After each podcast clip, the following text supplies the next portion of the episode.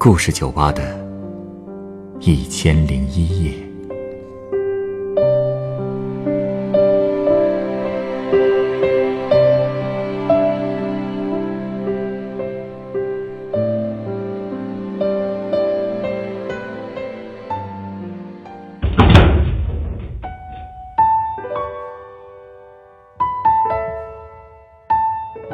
欢迎光临故事酒吧。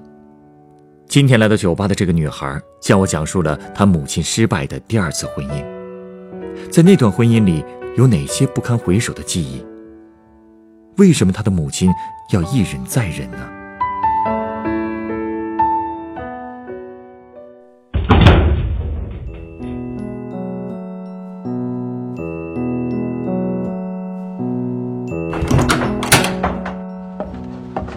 请问，这里是故事酒吧吗？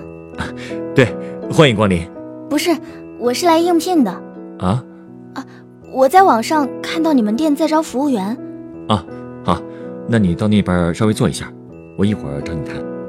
好。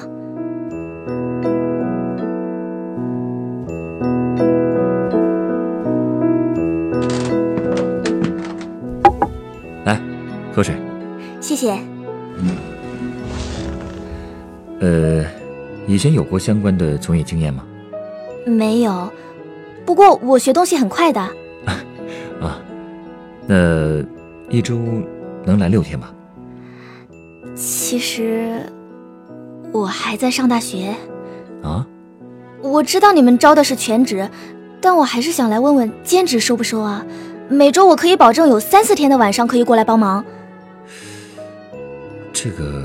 能不能试用一天？我专门搜了你的店，所有客人都说你人很好，所以我希望能当你的员工，跟你学点东西，而且我确实需要赚点钱。是学费的问题吗？要不要申请助学贷款或者奖学金什么的？学费目前不是问题，生活费我妈也都会给我。我就是想为我妈分担点压力。毕竟她还要养我弟弟，他才刚上幼儿园。这样啊？哎，那你爸爸他……我三岁的时候他就车祸去世了。哦。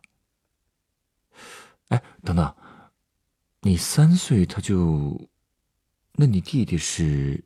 是我妈和我继父生的，他们离婚了，所以现在全家就靠我妈一个人干活。你继父？不分担生活费吗？哼，他留我妈一条命就不错了。啊？什么意思啊？我家的事比较复杂，愿意说说吗？啊，应聘的人也可以给你讲故事啊。因为我喜欢听故事啊，而且现在也没有客人，如果你愿意，就跟我说说。嗯，好。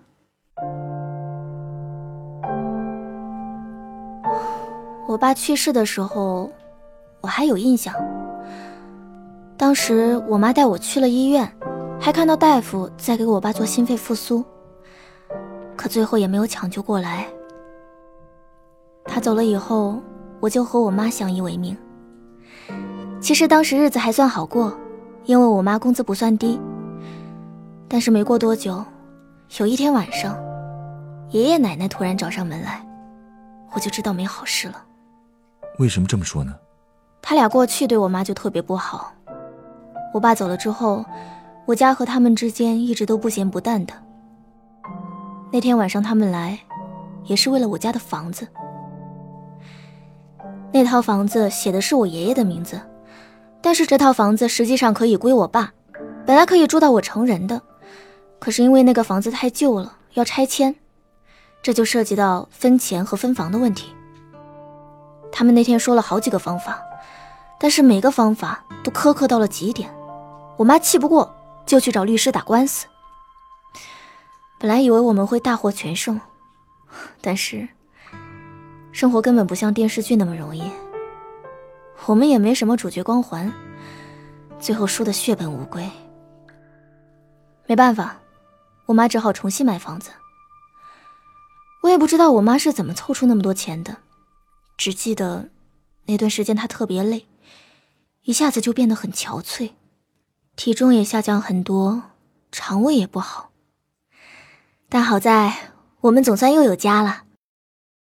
说实话，我特别喜欢我原来的家。那时候我们家到学校就十分钟的路，可新家就远多了。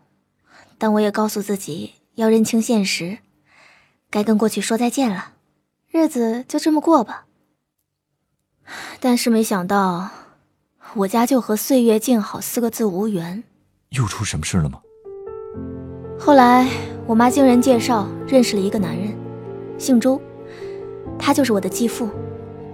刚开始我都不知道这事儿。等正式见他的时候，他和我妈已经很熟了。我对他的第一印象也没什么特别的，就是觉得他做的酸菜鱼很好吃，所以就下意识的觉得他是个好人。说真的，我不反对我妈在家，只希望那个男人对我妈好就行。所以我当时真的在努力的和他亲近，但是，他好像并不是很领情。他。不喜欢你，我这个人过去的性格吧，说好听点儿叫热情开朗、活泼可爱，说难听点儿就叫直来直去、口无遮拦。我把他当朋友，所以就开始肆无忌惮的开玩笑。可是没想到他心眼儿特别小，有时候我戳到他痛处了，他虽然不会当场发作，但是之后会变着法儿的找我的茬儿。比如我有些地方做的不好，他会说。可我改正之后，他还是会说，我再傻也能明白他看不惯我了。再加上我妈也一直在提点我，所以我也慢慢收敛了。最后也总算让那个男人对我满意了。他和我妈也越谈越顺，最后在我初一的寒假，他们就结婚了。虽然我觉得和他在一起生活有点累，可好歹我妈比以前开心了，所以我就又跟自己说。日子就这么过吧。然而，我还是把事情想得太简单了。有些人不是你忍让就能和他相安无事的，比如那个姓周的。他还是不喜欢你？这都不重要了。没过多久，我妈就发现他脾气其实特别暴躁，经常为一点小事儿就和我妈吵。刚开始只是吵，我妈读书比他多，自然就比他讲道理嘛。可是那个姓周的根本就不想和你讲道理，所以十有八九每次吵架都会被我妈噎得说不出话来。最后他说不过我妈，就直接上手打他了。啊！第一次挨打之后，我妈气的直接带我回了我们自己买的那套房子。可是我们一回家，姓周的就低声下气的过来求和，所以我们就又被劝回去了。但是不到半个月，他就又冲我妈动手了。之后，这种事就开始经常发生。最恶毒的一次是一天晚上，我为了偷偷看电视剧，在被窝里装睡，突然就听到外面有打骂声。中间我出去过几次，可是都被我妈给赶回房间了。但是之后，我的房门突然就被他俩打开了。那个男人指着我房间里的东西说：“让我们今天晚上就滚出去。”他还骂我们是婊子、贱人。我妈什么都没说，直接把我拉了起来，让我收拾一下必要的东西，先回我们自己的家。我问他什么时候回呀？他说把事情处理好了就回。可你说换你，你能放心走吗？对啊，要走肯定也是一块走啊。所以我当时就只是假装下楼，结果我刚打算往回折听墙角的时候，就看到那个男人竟然把我衣柜里的衣服全都抱了出来，全都扔到了楼道里。而且他还指着那些衣服冲我妈吼，让她爬得越远越好，还说自己是倒了血霉了。我在下面一层看到我妈把衣服都捡好，刚打算往楼下走，就看到了我。他让我赶紧回自己家，还把衣服都甩给了我，然后又折回去了。他竟然还想回那个家。后来我才知道，他是回去拿自己的东西的。我当时害怕极了，但也不想把他一个人留在那儿，就一直蹲在楼梯口等他。我不敢开楼道里的声控灯，怕被我妈发现。可是我手机又没电了，就只好打开笔记本电脑。可是开了也没用，因为没有网，什么也做不了。那真是我人生中最难过、最漫长的半个小时了。半个小时之后，我妈抱着大包小包的东西下来了。她看到我在等她，突然就哭了出来。可我没哭，因为我当时脑子里全是空的，里面全是浆糊，都没办法思考了。等我慢慢缓过神来的时候，我们已经到自己家了。本来我以为这会是最后一次了，那个男人再说什么我们都不会信了。可是没想到，你妈她还是回去了。嗯，我不明白啊，你妈妈经济独立，还有房子，图那个男的什么呢？干嘛要受这份罪啊？她那么爱那个男的，这也是我一直想不明白的。爱情、金钱和名利，那个男人都给不了我妈，可我妈就是总会向他妥协。他还要劝我跟他一起回去，我反复问他到底想好没有。他每次都在点头，你就没问过他为什么？当然问过，问过无数遍，可他总是不回答。我也威胁过他，说如果不告诉我原因，我就不回去。可他最后竟然差点就下跪求我了，我还能有什么办法？再见到那个男人，我只觉得恶心，而且从那以后，我也不喜欢和我妈交谈了。我就是觉得他根本没有办法理解我的想法，我的精神状态也越来越不好。虽然我一直想着要好好学习，考个好大学，可是越来越力不从心。本来我过去学习是不错的，可是从那天以后，我好像就进入了一个恶性循环，心理压力越来越大。后来一次大考，我居然掉到了一百多名。当时我就崩溃了，那个排名应该是我初中排名的最低点了。本来我以为这已经够了，可是更让我崩溃的事情还在后面呢。怎么了？我妈怀孕了。就是你弟？对。他为什么还愿意为那个男的生孩子？我当然也问过，而且她还是高龄产妇，生孩子对她本来就不好。可是不管我怎么问，她都说自己想好了。而且还说，孩子生下来的话，她和那个男人的关系会好点到时候一家四口就可以过安稳日子了。真糊涂呀！哼，我真不知道该说什么了。当时我真的不想活了，所以我就买了一把小刀。你看我的胳膊，这是，都是我割的。你心里难受就割上一刀，有时候我也会割手腕。不过也没割到要害，因为我想，如果我死了，我妈会不会身体就更差了？万一她也想不开怎么办？而且周围的人也在劝我，说有个弟弟挺好的，让我别太在意。所以，慢慢的我就不那么在意那个孩子了。是不是弟弟生下来也没什么改变？倒是稍微好了一段时间。要不是偶尔，我还会想起那些被丢掉的衣服，我都快忘了曾经被那个人赶出过门了。可是，人渣就是人渣。三分钟热度过了以后，他就又变回老样子了，而且比我妈怀孕前更凶。我妈刚一出月子，她就跟浑身长了虱子似的，在家里根本坐不住，出门也不正经赚钱，都和人去喝酒抽烟，还好没有赌博。我经常一边看着他在家撒酒疯，一边看着我妈和我弟，心里说不出是什么感受。我只恨自己没本事，没办法带他们远离这个人渣。所以我开始发狠读书，最后考到了一个还不错的高中。那个暑假，我一直在努力降低存在感，避风头，因为那个男人和前妻生的儿子也和我同年中考，结果考的学校。比我差了不是一星半点儿，所以我妈估计着他会看我不顺眼，让我少说话多做事。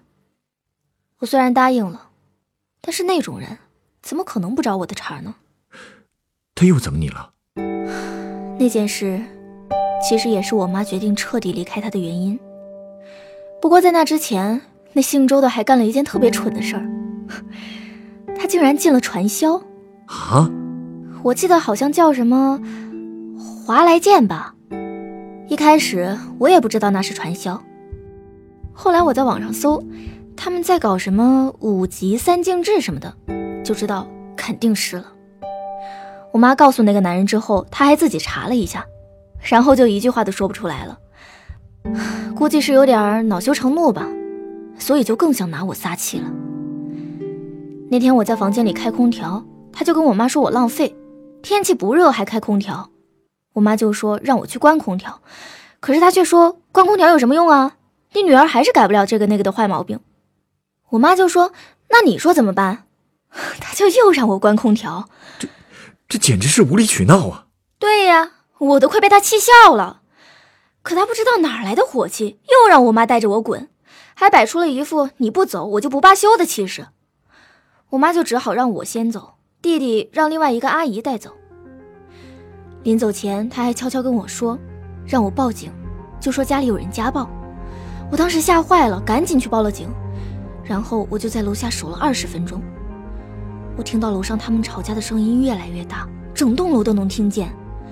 然后我突然听到我妈的一声惨叫，她大声喊了一句：“有人家暴啊！”那是我第一次听到她用这么凄惨的声音喊，所以我当时就想着，拼死也要把我妈给救出来。我就站在门外大声喊那个人渣的名字，想让他顾及面子，不要再下狠手。幸好这个时候警察来了，我们冲进家一看，就看到一地的血。你妈没事吧？如果晚一步，我就可能见不到她了。什么？不过也多亏这件事，终于让我妈清醒了。他们总算是离婚了。看着他一包一包的往我们自己家搬东西时，我就想，如果他们早点离婚，不就没这么多糟心事了吗？现在倒好，还多了一个弟弟。我妈要靠自己的工作养活三个人，所以我才想出来干点兼职，帮他分担一点。原来是这样。嗯，没关系。如果真的让你为难了，我就再找找别家。现在招兼职的还是挺多的。我就是对你这比较感兴趣，所以才来问问的。我和我妈一样，抗打击能力很强的。你看这么多年，我们家的麻烦就没断过，但这样都没能让我们走投无路。所以不管以后遇到什么事儿，我都能看得开了。我现在的生活原则就是珍惜今天，活在当下。毕竟明天和意外，说不定哪个先来呢。你能这么想，真好。既然你给我讲了一个故事，那么不会连应聘的都能喝到鸡尾酒吧？不管是谁，只要给我讲了故事，都是一样的待遇。哎，你稍等啊。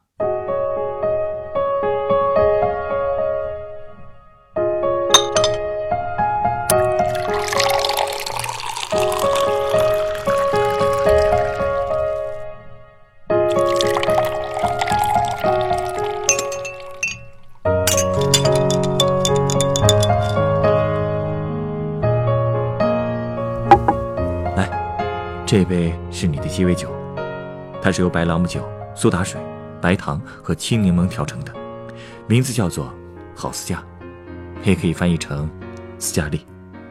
你说的是《乱世佳人》的女主角吧？你看过？看过电影，虽然是老电影，但还是挺好看的。斯嘉丽也是个特别坚强的女人。哎，你送我这杯酒，是觉得我和我妈像她？嗯，其实不算是吧。反而我觉得你妈妈和斯嘉丽有一点正好相反。哪点？就是独立性。你刚才说，你妈妈之所以愿意给那个男人生孩子，是为了让一家人踏实过日子。这点，我和你一样，非常不赞同。你的妈妈的确是个坚强的人，但她最大的问题在于心理上不够独立。我并不了解他，这么说或许有点不够客观。但他给我的感觉就是，他始终认为一个家需要有一个丈夫才算完整。他从来不相信自己独立带你生活会活得更幸福，斯嘉丽和他最大的不同就在这里。他也一样渴望爱情和男性的陪伴，但他从来没有舍弃过自己独立的意识，这才是他不会被任何事打垮的原因。你说的有道理。不过我很高兴，从你身上倒是看出了一些斯嘉丽的气质。啊，太看得起我了。所以，先试用一个月。嗯，你是说我被录取了？哪个老板不想用一个抗打击能力如此之强的斯嘉丽女孩呢？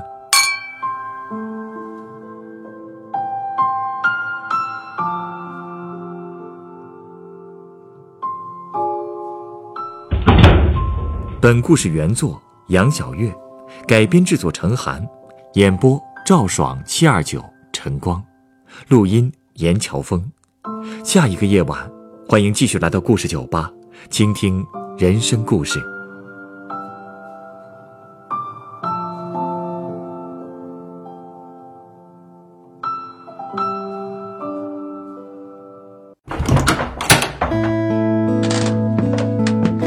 大家好，我是故事酒吧的调酒师陈光。故事酒吧是一个分享真实人生故事的地方。如果您有想分享的故事，如果您愿意将它做成广播节目。在故事酒吧中，由专业演播人员演绎出来。我们欢迎您的投稿。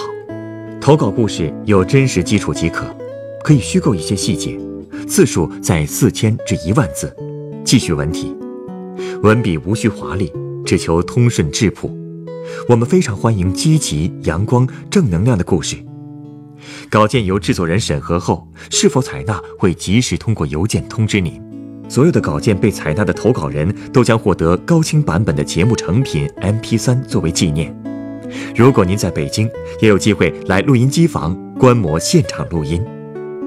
投稿邮箱：幺六五三四幺四二三 @QQ 点 com，幺六五三四幺四二三 at @QQ 点 com。